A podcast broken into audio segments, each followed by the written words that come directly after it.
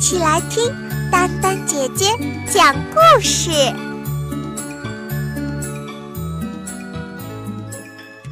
会唱歌的乌龟，作者日本平田让志，翻译陈志全。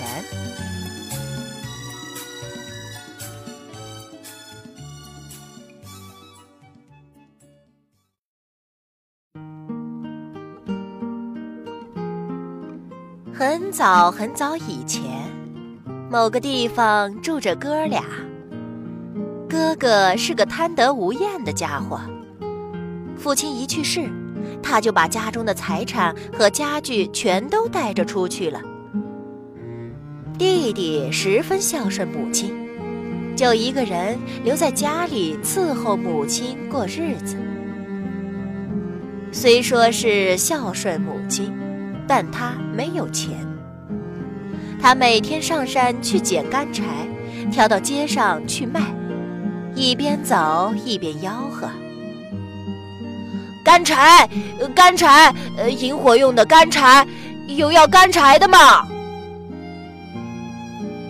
把干柴卖掉，挣得一点钱，买回米和母亲喜欢吃的蔬菜，凑合着过日子。有一天，当他捡干柴的时候，从脚底下稀稀疏疏地爬出一只小乌龟。他一出来，就从贝壳里伸出头看着弟弟。弟弟觉得这只乌龟又小又可爱，就对他微微一笑。没想到，这只乌龟却说起人话来：“喂！”你真是个值得敬佩的人，一直辛勤劳动，十分孝顺母亲。呃，所以，我我想教给你一个好办法，你不试试看吗？弟弟听见乌龟会说话，不禁吃了一惊。听乌龟说要教给自己一个好办法，就在他前面蹲下来问道：“小龟，嗯，你要教我什么好办法呢？”乌龟说：“啊，我要教给你能挣许多钱的办法。”弟弟觉得很奇怪，又问道：“呃，是挣钱的办法？”“呃呃，不，呃，也没有什么。呃，说实在的，我虽然是一只乌龟，但我唱歌唱的可好听了。呃，我现在就唱给你听。”“呃呃，好。”弟弟心想：“这只乌龟真奇怪。”就打量着它到底怎么唱歌。乌龟吭的一声，清了清喉咙，就唱起《乌龟之歌》来。乌龟这歌究竟怎么唱呢？哼，给我讲这个故事的人也已经忘了它是怎么样的歌了。如果你们当中有人在深山密林中发现会说话的乌龟的话，请听听那只乌龟之歌吧，一定会很有趣的，一定是把你逗得不得不发笑的一支好歌。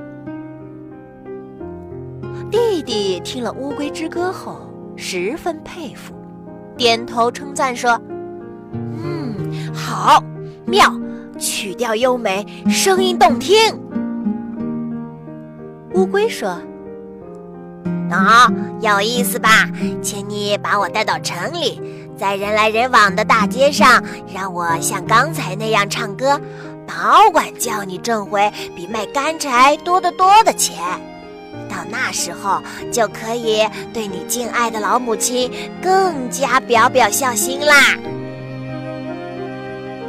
弟弟听了后十分高兴地说：“嗯，对，呃，就这么办，试试看。往后天渐渐变冷了，还得给母亲买衣服、做被子呢。”乌龟伸长脖子，点着头说：“啊，是吗？那就马上这样办吧。我还会唱其他好多好多的歌呢，比如《兔子之歌》，哈，呃，《狐狸之歌》。”另外，我还学会黄莺、呃杜鹃、呃布谷鸟什么的叫声呢。于是，乌龟就学着啾啾啾啾、布谷布谷的叫着，让弟弟听。第二天，弟弟像往常那样挑了干柴到街上去卖，在柴捆上端端正正放着昨天的那只乌龟。他喊着：“干柴，干柴！”把干柴卖完之后，按照乌龟说的，来到热闹的街头拐角处，他把乌龟放在手掌上，大声吆喝：“诸位，请听一听吧！我手上的这只乌龟现在要唱好听的歌了，而且是用人的声音来唱，曲调优美，声音动听呢。”因为这是人来人往、熙熙攘攘的地方，刚这么一喊，就已经有几十个人围了过来，七嘴八舌的纷纷议论着：“哎，真的吗？啊乌龟还能唱歌啊？啊，这真是奇怪的事儿。”更奇怪的是，当他们还没有说完，乌龟已经开始唱了。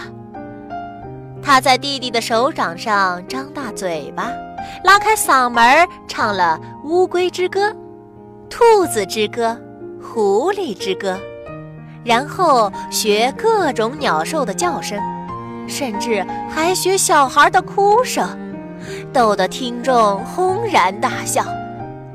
等他唱完歌的时候，听众已增加到几百人了，人人都说。啊，真是奇怪的乌龟！哎呀，呃，多聪明的小龟呀！呃，呃，这样的乌龟，呃，世界上到哪儿找也找不到。其中有一个人拿出一些钱，对他说：“喂，呃，这是听歌的谢礼。”说着，把钱递到弟弟面前。这么一来，大家都说。呃，对，呃，这么奇妙的乌龟唱的歌啊，不能白听呀。一个挨一个的把钱交给弟弟。弟弟没想到赚了这么多钱，真是喜出望外，高高兴兴的回到家。在家里，母子俩又是一场高兴。不，小乌龟也和他们一起高兴。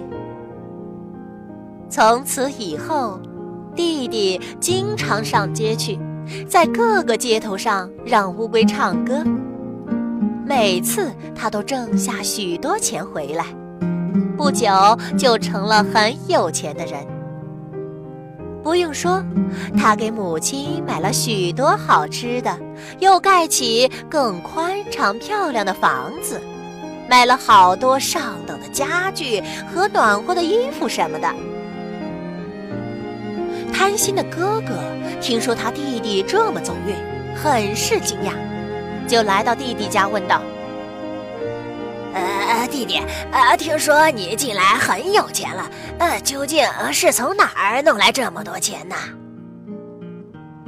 于是，老实的弟弟把会唱歌的乌龟的事告诉了他，哥哥更是羡慕的不得了，他说。哎，怎么样啊，弟弟？呃，就是一会儿也好，呃，把那只乌龟借给我不行吗？我也想像你那样去赚点钱。说完后，他也不等弟弟回答，急急忙忙逮住乌龟就跑了。哥哥带着乌龟走到街上，像弟弟那样喊叫。哎，唱歌的乌龟，擅长的乌龟，让乌龟唱歌给你们听啊！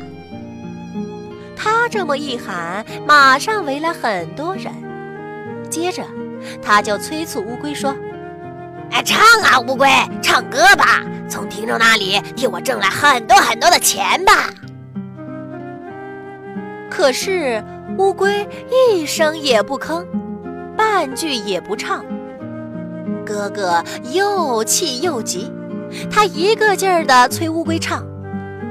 喂，快唱唱唱啊！但乌龟还是什么也不唱。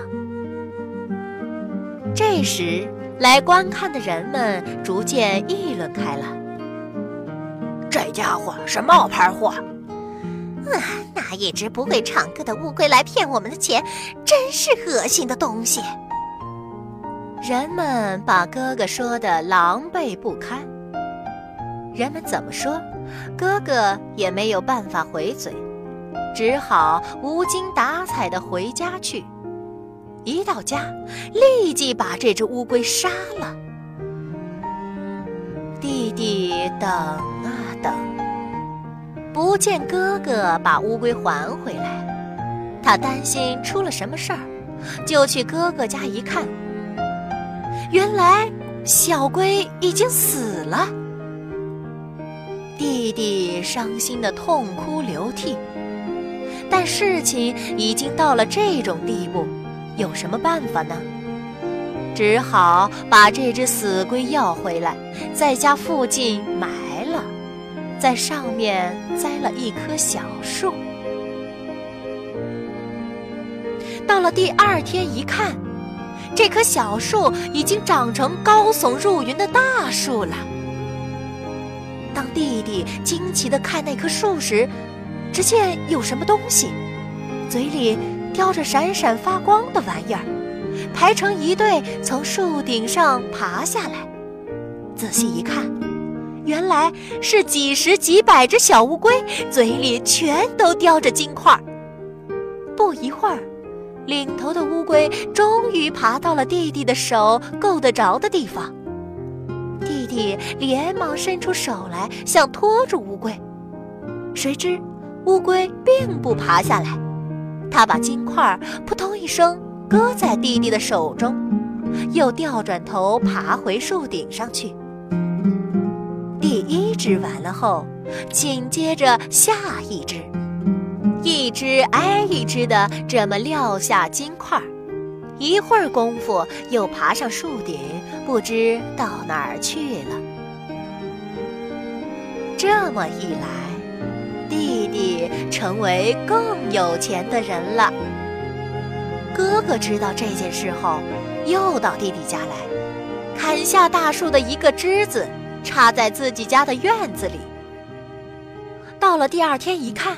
照样是长成了高耸入云的大树。贪心的哥哥想：这太好了，乌龟一定会叼着金块爬下来的。他抬头往上瞧，不一会儿，小乌龟排成队爬下来了。他们的队伍爬到哥哥的手够不到的地方就停下，好像有意嘲弄人似的。一会儿摇摇头，一会儿摆摆前爪，然后立即调转方向，很快地往树顶上爬回去了。哥哥看到这种情况后，十分生气，他马上爬上树去追赶乌龟。他爬到相当高的地方，刚用手攀住一根树枝。没想到这根树枝“啪”啦一声断了，瞬息间，哥哥像石头那样掉了下来，狠狠地摔在地上，受了重伤。